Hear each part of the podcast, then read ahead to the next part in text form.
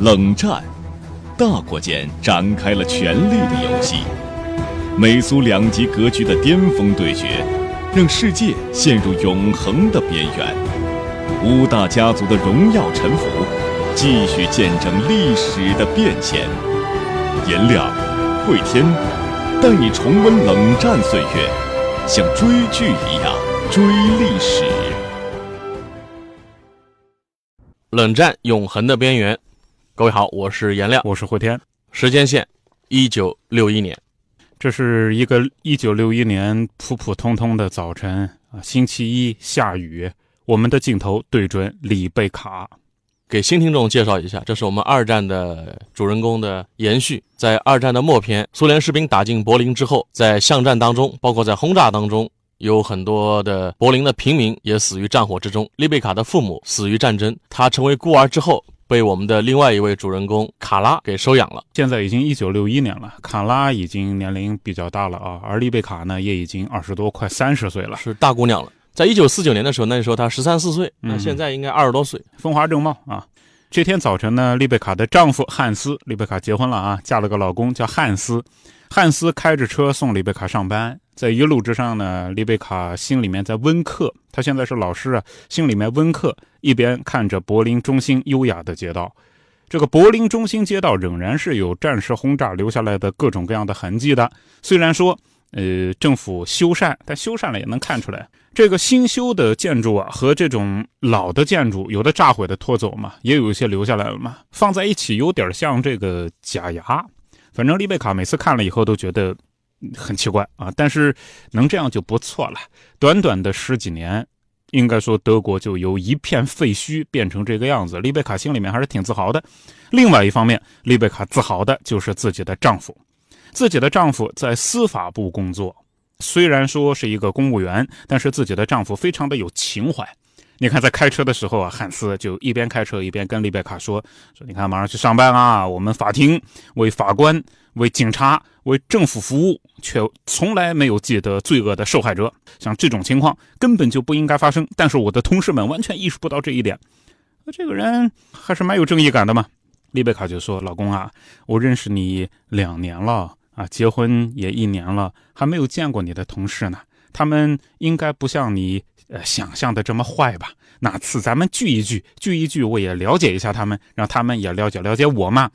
这边随意的一个聊天啊，其实也埋了一个扣子。对，这夫妻俩认识两年，结婚一年了。嗯，太太一方丽贝卡从来没有见过自己老公的同事。另外呢，就是丽贝卡她所处的此刻的东德，我们说一下啊，从一九五零年开始，也就是战后不到五年的时间，到一九六零年，东德的经济也是一个大的发展。工业水平已经恢复到了战前的水平。五零年到六零年的十年当中，东德每年的经济的，如果按照目前的这个 GDP 的统筹方法，每年在七左右啊，还可以，发展的速度也是非常快的啊。说一下汉斯，汉斯是丽贝卡遇见的能够和自己爸爸沃纳相提并论的男人。他的养父沃纳自信、威严，总是愿意倾听丽贝卡讲话，而且长得帅、高大，穿着体面。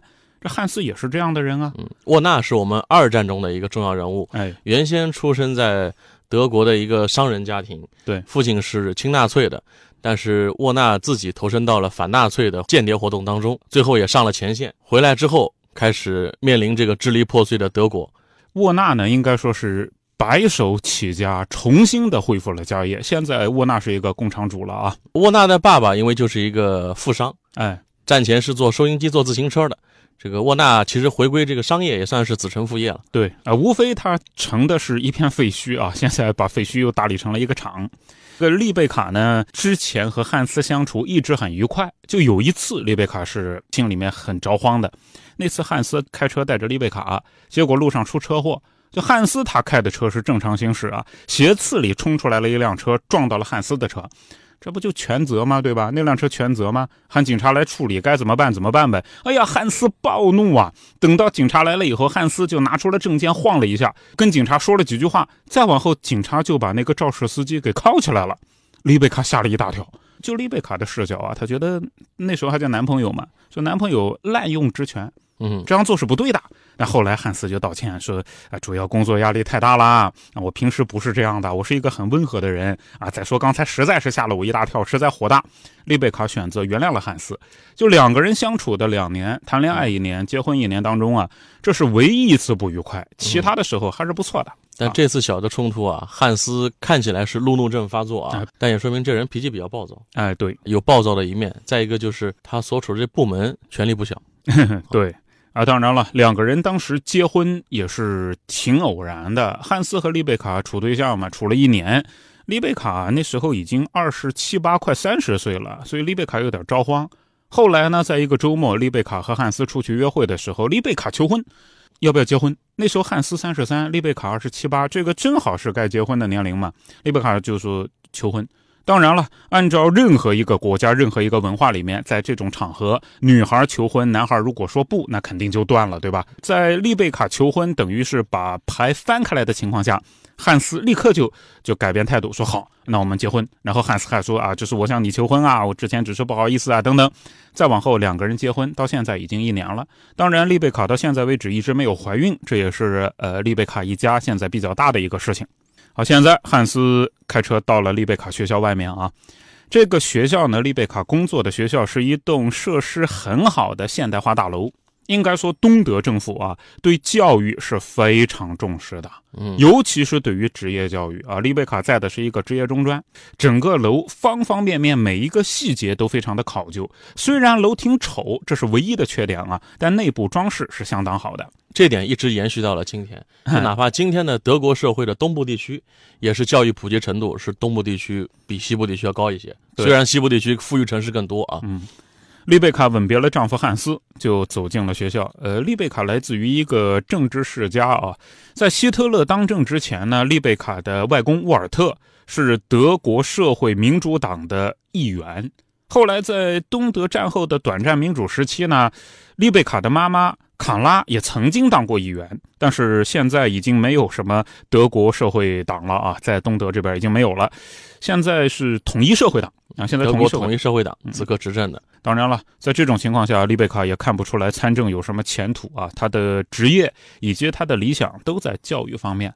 丽贝卡呢，深受自己妈妈卡拉的影响，就希望下一代少一点教条，多一点慈悲。好，到了教职工办公室了。丽贝卡看了看告示板上的这个非常时期课程表。为什么非常时期呢？就好多老师已经不来上班了，在西柏林那边开的工资比较高一点，所以很多老师已经不在东柏林这边上班了。丽贝卡今天上午是两堂大课，而且这个大课是两班合并的大课，那是非常受罪的。我也是当老师的，我特别能够理解啊。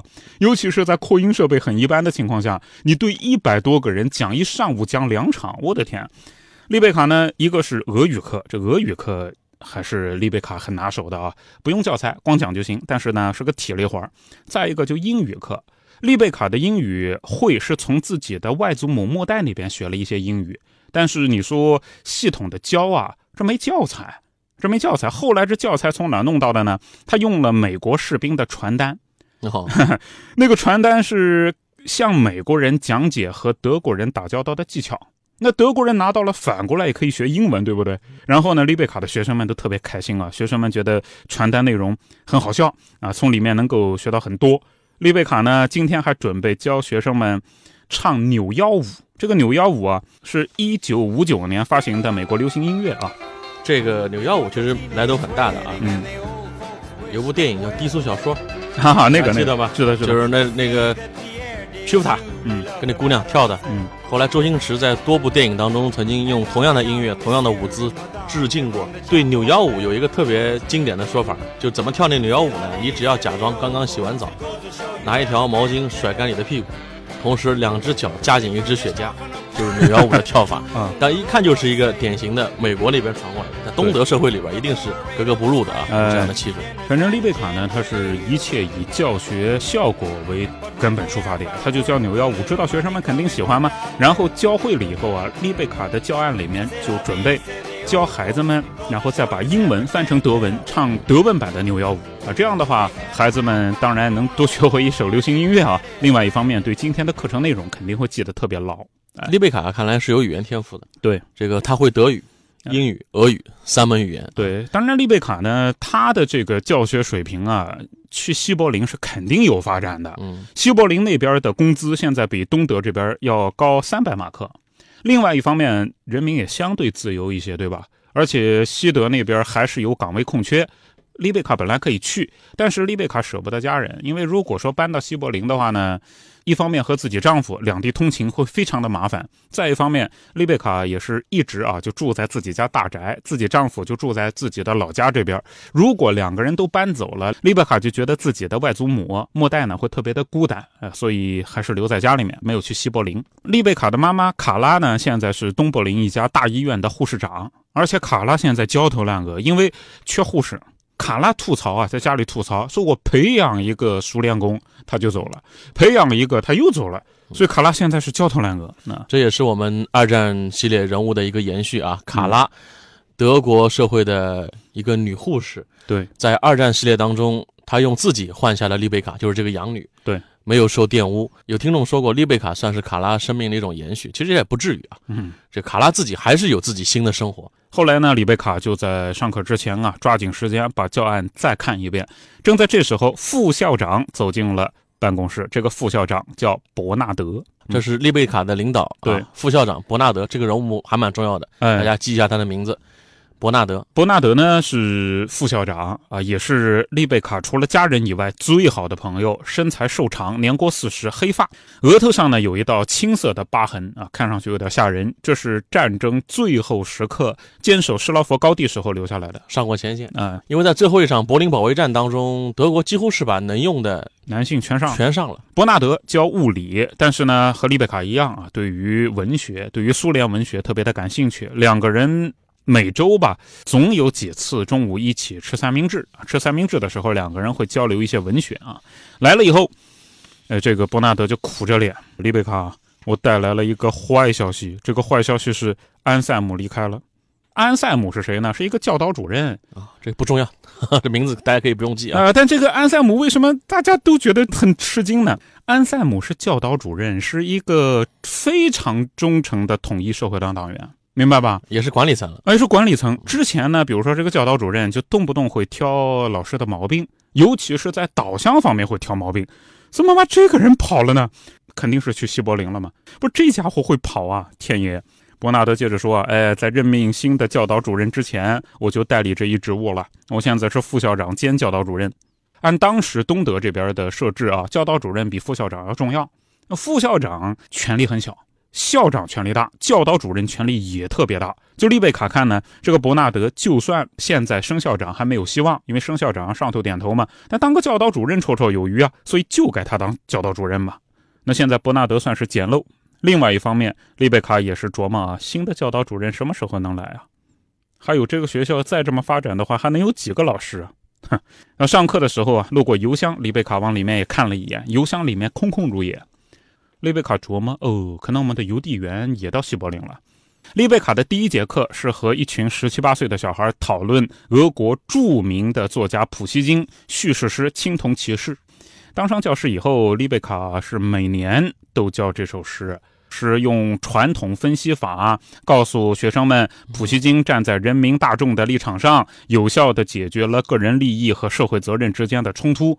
这都是规定动作，丽贝卡驾轻就熟。东德的教材里边有大量的是来自于苏联，哎，包括俄国的一些文学家作品。在当时东德语文啊俄文教育的过程当中呢，俄文和政治有时候不分。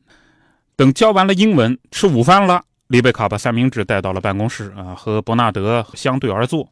大家侧过头看了看跑路的那个原教导主任的桌子啊，大家都在那笑。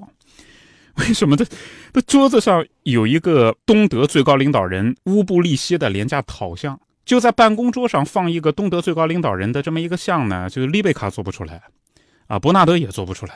就大家觉得这个事情吧，偏偏是这个人，就偏偏这个人他做他跑了啊，最后 这个人他跑了。平时喊的最凶的这个，对，就那私底下是什么样的，对吧？嗯，就他说的东西他自己都不信。但是他装的非常行，嗯，丽贝卡就感慨说：“ 这家伙一直是，一直是感觉很很坚定嘛。”好演员啊，是个戏精啊。当然，丽贝卡问伯纳德说：“哎，你你没想过离开啊？你离婚了？”就伯纳德之前有一段短暂的婚史啊。丽贝卡说：“伯纳德，你离婚了，没孩子，毫无束缚啊，你怎么不走啊？”伯纳德四处看了看，确定没有人偷听，然后伯纳德悄声说：“哎呀，我想过的啊，谁没想过啊？你爸爸在西德上班，你怎么不走啊？”那丽贝卡呢，就把自己为什么不能走这个事儿又讲了一遍。丽贝卡说啊，我爸呢，其实他去西柏林有特殊原因啊。我爸在西柏林有个产电视机的工厂，沃纳是吧？沃纳，沃纳的厂在西柏林，嗯，家在东柏林。对啊，啊，丽贝卡又说，我妈妈卡拉，她说要待在这儿，尤其是我外婆，我外婆莫代，她特别说要待在这儿。这个祖业啊，对，从一战开始，奥托，然后沃尔特，到现在的沃纳，他们那大宅子对，那房子一直在，一直在东柏林，所以家人所在的地方吧，啊，嗯不愿意离开这个地方啊。也能够理解吧？因为对于老人来说，其实这种事儿也挺常见。嗯，那比如说，你看他原来家里面啊，他破破烂烂的，那房子很旧，然后呢，可能子女好心就说要不换个地方吧，嗯那老人就不走，就是说这房我对这房子有感情，对吧？对，这家里边有我们家人生活过的气息啊。对啊，尤其是对于末代来说，有沃尔特对啊，曾经啊，这花园里边有奥托种过的菜，这房子里边有沃尔特弹过的钢琴，这些东西都不能舍弃。对啊，那莫代下定决心不走，那妈妈卡拉肯定就不会走，然后就说我们要坚持。那卡拉不走，那你说丽贝卡怎么走呢？接着丽贝卡呢就说啊，反正沃尔里希家，我们家在这栋房子里面住了好几代了，我肯定走不了。啊，伯纳德点点头说，哎，那好，那好，呃，那我就不会失去你了。呃，你是一个好老师啊。啊，这句话语带双关啊。就这个伯纳德对于丽贝卡的感情有点微妙啊。我跟你说，男女之间没有纯粹的友谊啊，真的。啊呃，其也不一定啊，有一种说法嘛，说你要想跟一个异性有纯洁的友谊，你们俩结婚嘛，结完婚之后再过几年，你看你们俩关系纯洁的不得了，可纯洁了，一点邪念都没有。当然是开玩笑啊，这个丽贝卡和伯纳德、啊这个这个这是不现在现在不扯不扯，好好好现在我们先把新路先走起来。好的，好的，嗯嗯。当然，又过了一会儿啊，丽贝卡跟伯纳德说：“哎，这个伯纳德啊，哎呀，就丽贝卡很尴尬，又欲言又止的，问你个私人问题。嘿，之前你是因为妻子有外遇和他分手的，对吧？”那伯纳德一下子噎住了，嗯嗯嗯，对呀、很尴尬，更尴尬啊。丽贝卡说：“你还能告诉我怎么发现的？这个，哎呀，你就告诉我嘛。”那伯纳德就脸上表情很痛苦啊，他不愿意回忆啊。然后伯纳德接着就说：“哎呀，反正就是，呃，这个很多很多小事，那很多小事不起眼的啊。这个比如，丽贝卡打断了伯纳德说：‘伯纳德，我问你啊。’丽贝卡说：‘我问你，是不是比如说，比如啊，电话铃响，我拿起电话，结果对方就把电话给挂了啊。再比如，你的配偶把纸撕碎冲马桶。”啊、再比如周末的时候啊，你的配偶经常去参加一些临时召集的会议，晚上的时候啊，还还会悄悄的写点东西，还不让你看。然后伯纳德转了转眼睛说：“丽贝卡，你知道他挺仔细啊，我没跟你说过啊。那这样吧，这个事儿就发生在你身上了，对吧？”丽贝卡很伤心，就是汉斯也有这些举动，哎，所以丽贝卡怀疑自己老公对自己最近一直不冷不热的，是不是有外遇了？对，就怀疑这个。嗯，当然，这两个人呢，我们前面讲他没闹过矛盾，但是你说这种冷战就更让人遭罪啊！而且这个还不是那种已经真正确定的冷战。丽贝卡怀疑，而且越想越像，这是确实是很很遭罪，对吧？再一个也说明这个丽贝卡跟这个副校长之间的关系真的很有点暧昧啊，哎，对类，似像男闺蜜这样的这种话题都可以互相问，那真的关系很亲密。呃，还不只是男闺蜜，伯纳德之前呢，就四个月之前啊，啊曾经有一次酒后还吻了丽贝卡。啊，啊，丽贝卡呢，当时推开伯纳德，就很客气也很坚定的就说：“伯纳德，你不要再这样了啊，我们还是好朋友吧。”后来呢，两个人就装作这件事从来没有发生啊，还是守住底线了。啊，守住底线了。嗯，当然，现在丽贝卡这个状况，然后伯纳德那边这么一说，丽贝卡的眼泪就夺眶而出了，说是我爱汉斯啊，我确信汉斯也爱我啊，他怎么这样啊？她老公总是对她有所隐瞒，对，而且这只能把它理解为出轨。出轨，你还能怎么理解呢？那伯纳德就讲说：“哎呀，你老公爱你的，只是男人呢，呃，有的时候经不起诱惑，而且外遇不一定导致离婚啊，对吧？”丽贝卡看了看伯纳德，结婚一年就有外遇呢？伯纳德没词儿了，那、好吧，好吧，很糟糕。但是你你需要和他呃对峙一下。还有，你该怎么办？和他离婚吗？当然，说这儿啊，伯纳德他他手搅在一块儿啊，心蹦蹦跳。丽贝卡摇头，嗯，不会离婚，我永远不会离婚。婚姻是一种承诺，不能因为于己不利就不遵守承诺。即使有违自己的心思，也得遵守，这就是婚姻的意义之所在呀。丽贝卡这套价值观还真的是受他父母的影响，沃纳、卡拉很传统，对啊，包括莫奈给他的教育啊。伯纳德带着钦佩，也带着遗憾，微笑。哎呀，希望如你所愿。下午第一节课的课铃响了，丽贝卡站起身，啊，把吃剩的三明治放回包装纸，那肯定是没法吃了，那这心情很不好啊。但是啊，他也绝对不扔。就是经历过战争之苦的人啊，对于把食物扔掉有一种负罪感和恐惧感，明白吧？所以丽贝卡以及这一代人在当时，呃，都是这样的，哪怕食物都已经开始坏了，不扔，放到那个地方，等到彻底没变了，然后再说。接着到下午课了啊，下午的时候是接续上午没讲完的英语课，本来是准备讲扭腰舞。但是丽贝卡中午呢，他脑子乱作一团，下午发挥也很有问题。这个扭腰舞要么就是卡在某个地方，要么就是曲调想不起来。但是丽贝卡他有绝活，他启发式教学。丽贝卡比如说他忘了，他就说：“哎，下面是怎么唱的呀？”马上就有一个学生唱起来：“宝贝，宝贝，我们一起来扭腰。”丽贝卡很有书，就这个歌呢，学生都听。学生都听，偷偷听。呃，年轻人，流行音乐哪有不听的？你要么就让他听不到，他要是能听到，他肯定会学会的，对不对啊？然后李贝卡呢，一边启发式教学，一边在黑板上写词儿啊，宝贝，宝贝，我们一起来扭腰。尤其现在东德、西德之间还没有建墙嘛？对啊，因为现在才是一九六一年的年初，还没到一九六一年的八月份，所以这会儿双方的往来，文化上的一些还是可以。买到、听到一些那边的西方的流行音乐，而且你能建墙的话，你也挡不住无线电波嘛，对吧？所以这个无线电的发明啊，也是使得当时东德的意识形态控制变得困难。丽贝卡在教育的过程当中，一方面很顺利的度过了时间，一方面也忘记了一些老公极可能出轨的伤痛。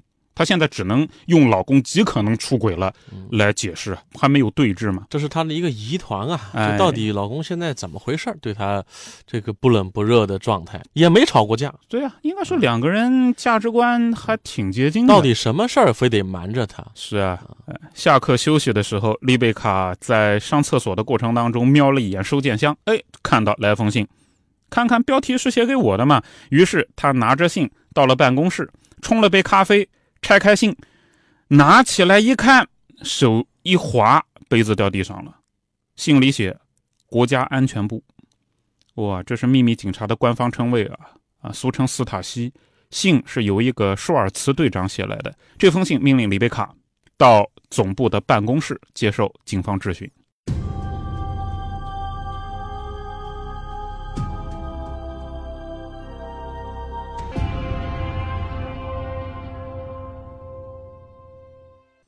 东德的国家安全部门为什么会让一个中学老师去报道，请他去喝茶？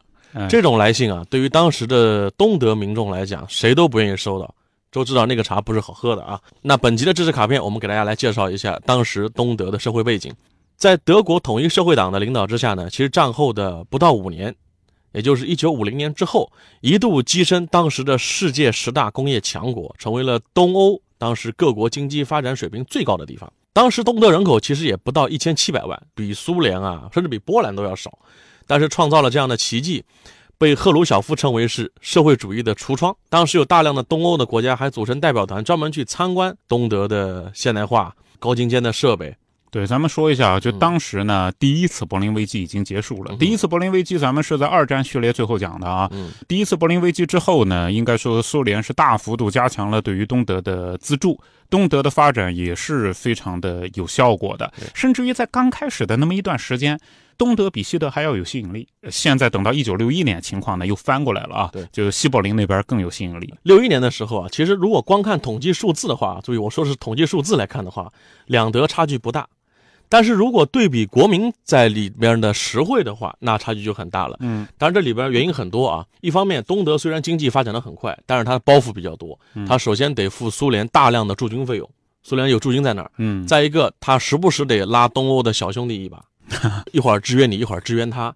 再一个呢，确实呢，西德是在一九五零年就已经取消了配给制，东德呢是在一九五八年才宣布取消配给制。但是你取消也没用，因为没那么多的物资供应啊，很多东西是要凭票来供给的。总体来说呢，东德当时是沿袭了苏联的发展模式，就是偏重工业、偏重军工以及一些面子工程的建设，尤其呢就是不允许个体经济的。存在大锅饭嘛，平均主义的这种劳动报酬的制度，也形成一个数字很漂亮，但实际上国民的生产积极性、创新能力、普通民众的生活的水准比不上西德。另外有一个重要的事件啊，在一九五三年的六月十七号，东柏林曾经有过一次大规模的工人的示威活动，东德当局是开枪镇压，酿成了血案。这个成为了冷战时期整个东欧第一起大规模的民众抗争事件，也为后来五三年之后东德的民众，我们刚才说到的。不断的有一些人往西德跑，那算是一个导火索。嗯，尤其是跑的比较多的是一些知识阶层的精英，比如老师、医生这些大学教授。呃，这些人对于自由的要求格外高一点。对，而当时的西德，我们简单说一下，阿德纳总理领导下的第一届政府开始就致力于发挥市场的竞争活力，同时又兼顾社会的平等和福利保障的一套体制。有一口号很有意思啊，东德的口号是“只有生产好，才能生活好”。而反过来。阿德纳的政府提出的是，只有生活好，才能生产好，这是当时两德的大致的情况。好，我们再介绍一下斯塔西。这个斯塔西，因为它是音译啊，所以汉字写的呢版本不一样，又叫史塔西的啊，是德语国家安全的缩写，所以斯塔西的正式名称就是国家安全部，全称德意志民主共和国国家安全部，成立于一九五零年的二月八号，总部在东柏林。斯塔西被认作当时世界上最有效率的情报和秘密警察机构啊，或者加个之一吧。斯塔西的成立宗旨一开始呢是担任东德的政治警察，负责防止破坏啊、监听监视啊、反情报。但是后来的发展呢，就变成了一整套的监视网络控制体系，有海量的监控档案啊。斯塔西是在一九九零年解散的，期间运作了四十年呢。要想对于斯塔西啊有一个更加感性的了解，我推荐个游戏啊。这个游戏呢叫《旁观者》，英文名叫 Beholder 啊，Beholder 旁观者，这是正版游戏啊，在 Steam 平台上可以下，反正几十块钱吧。你说的是什么东西？我不知道。Steam 平台是什么？有懂的啊，有懂的。我跟你不讲这个事，反正啊，就 Steam 平台上可以下，几十块钱可以买。这个游戏就是让你扮演一个监控者，其实就是斯塔西的一员，可以非常。都玩些什么游戏？人家是正版游戏，怎么着？这种题材的游戏 有什么好玩的？哎，我为了了解冷战，不可以啊！你看我 功课做的多那个啊，反正叫旁观者啊。这游戏玩了以后呢，对于斯塔西的一套游戏规则也可以有更加直观的了解啊。这个斯塔西的标语就是“我们无所不在”。你看，我们无所不在啊，它像空气一样，你平时看不见，但是你离不开我们斯塔西。哇哈哈哈哈哈！啊，就这种感觉啊。斯塔西呢，他雇佣的人非常多。在一九八九年东德政府倒台之前啊，斯塔西雇佣的人几乎每六十三个东德居民就有一个与斯塔西合作，每一百六十六个东德居民就有一名斯塔西的正式雇员。你想想看到什么地步？应该说，斯塔西的密度远远的超过了科格勃。这个斯塔西的产生有一个事件跟大家来说一下，在四十年代末到五十年代末，当时东德的统一社会党的领袖乌布利。他按照苏联模式，就是斯大林那时候大清洗，也在东德做了一次大清洗，有多少人受牵连呢？十五万人。当时东德总人口也不过是一千七百万，十五万人受牵连。通过这次的大规模的清洗，当时东德的党政权力高度集中在他一个人手里边，并且也形成了一个庞大的就是监督体系。秘密警察在当时东德的密度，我们说一下，秘密警察达到九点一万人。间接充当线人密探工作的总人数接近五十万人。柏林墙倒塌前约三十年啊，平均每天有八位东德人以破坏国家安全的罪名遭斯塔西逮捕。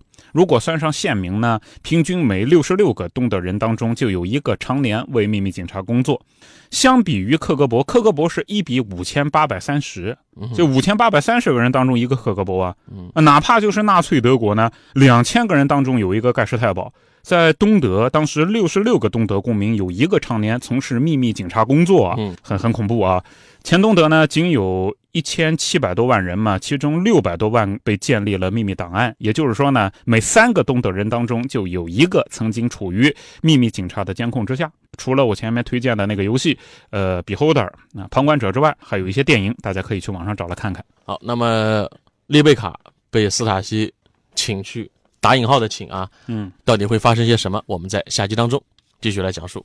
冷战永恒的边缘，这集就到这里。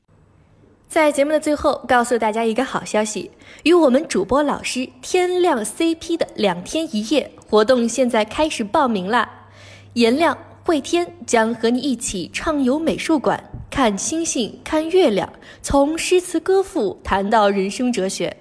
现在报名还可以享受第二位半价的优惠活动，时间就在二零一九年六月八号到六月九号，地点位于江苏省南京市四方美术馆。具体情况您可以添加我们的火线助手，微信号是火线全拼加数字二零二，天亮 CP 在这里等你，赶紧报名吧。